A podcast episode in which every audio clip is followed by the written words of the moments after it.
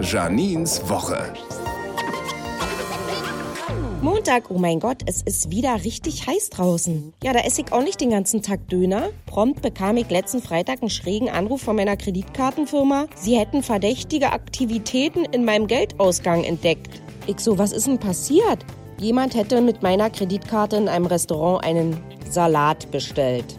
Mittwoch führt der ADAC bei mir um der Ecke im Prenzlauer Berg den Fahrradcheck durch. Geh ich hin.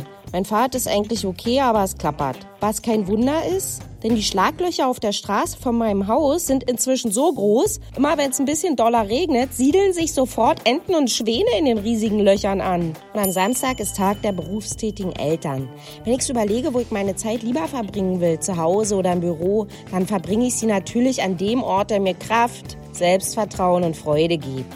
Da hat meine Tochter dann eben auch mal das Nachsehen. Berlin und Janine. Auch als Podcast auf rbb888.de.